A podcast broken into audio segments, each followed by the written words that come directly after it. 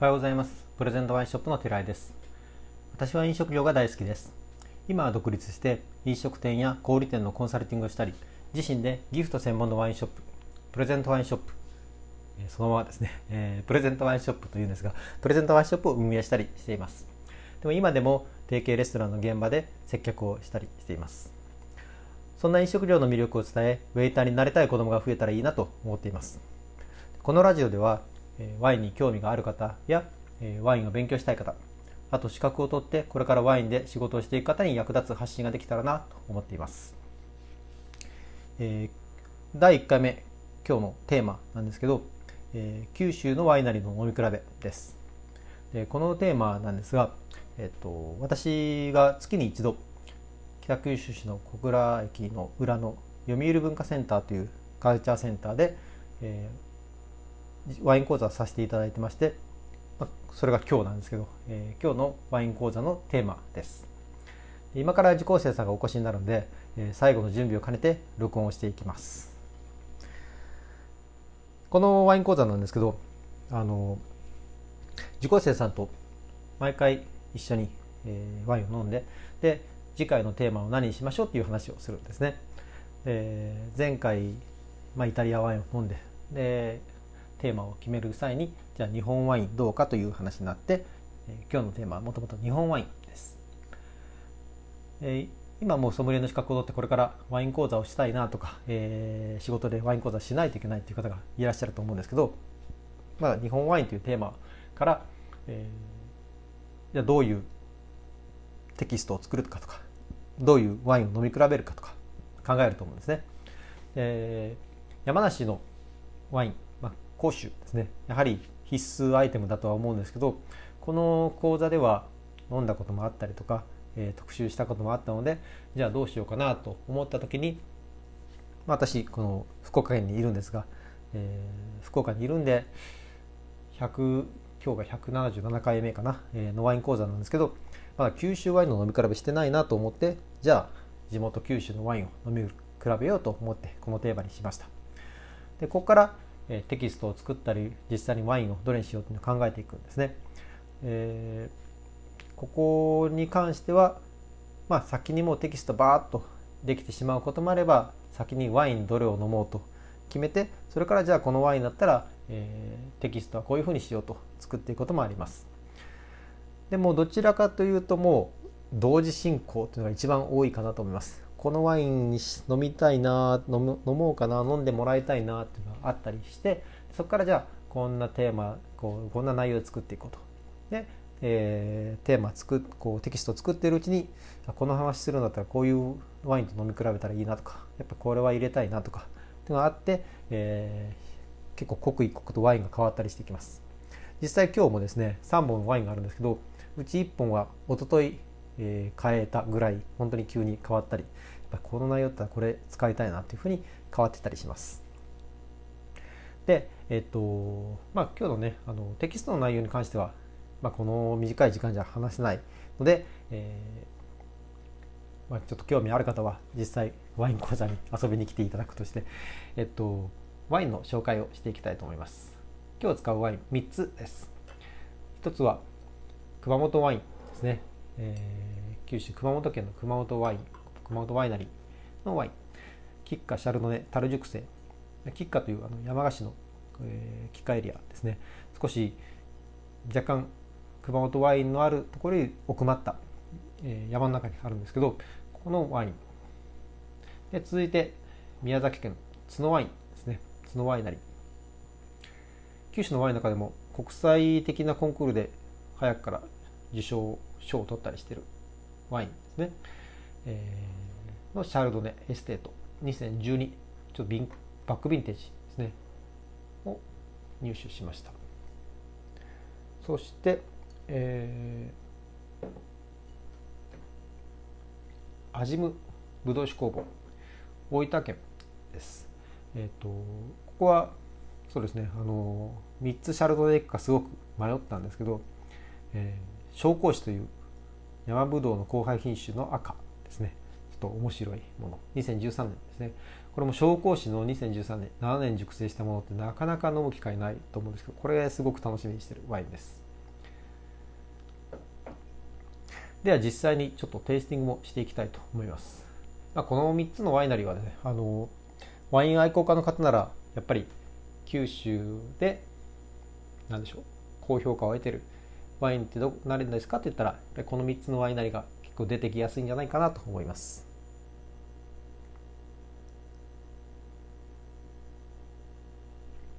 ではまず1つ目。吉花シャルドネ樽熟成2015ですね。色合いは、えー、これもね2015年で5年熟成してるんですけど想像以上にまだレモン色の入った結構若さを感じるような色合いですね。ディスクはやや厚めです。香りはうんあのいいですね。あの青りんごや柑橘のニュアンスに加えちょっとトロピカルなニュアンスパイナップルかな。あのちょっと黄色い果実のニュアンスを感じます。グラスを回してみましょう。おグラスを回すとですねよりトロピカルな黄色い果実が増してほんとパーンと弾けるようなあのパイナップルが本当に口に頬張るぐらいですね。すごいですね。あののニュアンスをあるかなと。あと洋梨とかもあるかな、えー、少しバニラのニュアンスがあったりっていう感じですね。じゃあちょっとテイスティングしてみます。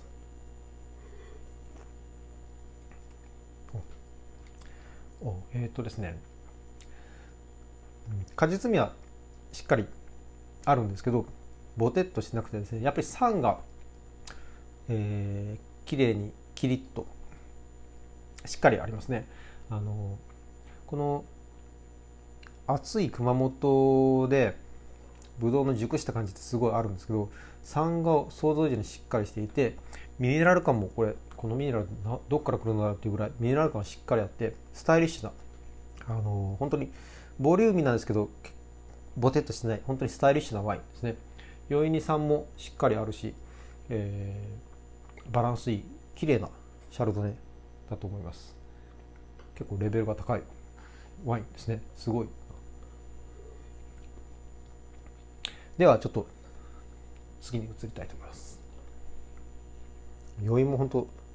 結構長いな。えっ、ー、と次は宮崎ですね。角シャルドネエステート。えー、色合いは先ほどより少し黄色も強いかな。え、ー、とプラス熟成由来だと思うんですけどちょっとアンバーうんがかったというかちょっとベージュのニュアンスを持った色合いですね。粘性はさっきよりちょっと強そうです。強いですね。じゃあ香りを。えっ、ー、と香りはですね先ほどよりトロピカル、えー、パイナップルパッションフルーツあとパイヤとか、えー、トロピカルなフルーツの香りがしっかりあります。グラスを回してみます。えー、そうですね。あの本当にトロピカルでプラスちょっとアニスのニュアンスだったりバニラ、えー、シナモン茶色いスパイスしっかり感じますね。あの樽由来かな。あと、まあ、熟成由来もあるでしょうね、えー、ちょっと茶色いスパイスの感じ。口に含んでみるとうんえー、しっかりフルーツあの果実味があって。でリッチですね。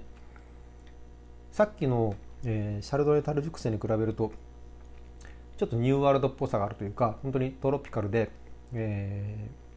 ー、厚みがあって、うん、美味しい。でも余韻もすごく長いですね。美味しいワインです。うん。あの非常にあのかといってニューワールドっぽいって言ってもですねあのなんでしょうこうぼってりしてる、まあ、さっきも言いましたけどぼってりしてるわけじゃなくて余韻の3はしっかりあってたださっきのキッカーはスタイリッシュ、あの、ちょっとシャープさがあるような酸ミネラルだったんですけど酸がちょっと丸いと言いますか、えー、酸はしっかりあるけどこう鋭くないですね、うん、ふくよかなワインです。じゃあ3つ目いきます。紹興酒2013年、えー、色は黒いですね、えー、と7年熟成してるんでやっぱりグラスを傾けるとちょっと赤茶の赤茶けたニュアンスがありますが総じて黒い色合いですね。香りはお、えーと、黒い果実なんですけどうん。黒い果実っていうとブルーベリーとかカシスが上がるんですけどもっと引き締まった本当野生の黒さあのブラックカラント、えー、ブラックカラントよりも本当にこう山に入ってた時にねこうある名前のわからない黒い果実、えー、実黒い実のような感じに、えー、ちょっとやっぱ野生実というか山の実の感じ、えー、枝とか土とかもあるんですけどスパイスですね、えー、グラスを回してみると本当にスパイスがさらに強くてブラックペッパーとかもう本当スパイスミックスですね。さまざまなスパイスが混じったような香りがします。ちょっと酸気も感じる香りですね。口に含んでみましょう。おすごくしっかりしてるんですけどやっぱりタンニンは優しめなんですけど酸がしっかりして本当ジビエを食べたくなるような山のワインだと感じます。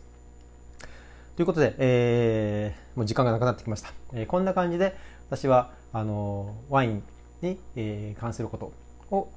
ちょっと話していきたいなと思っています。でまあ、仕事でどんなふうに考えて仕事するかとかどんなふうにグラスワインを選ぶかとかこんなふうにワイン講座で何を考えているかっていうのを発信していけたらなと思っています。もし参考になったらフォローしておいていただけたらお役に立てる情報を入手しやすくなるんじゃないかなと思います。またあと誰かにワインをプレゼントしたいと思ったらプレゼントワインショップと検索してみていただければ、えー、嬉しいなと思ってますのでどうぞ皆様今後ともよろしくお願いします。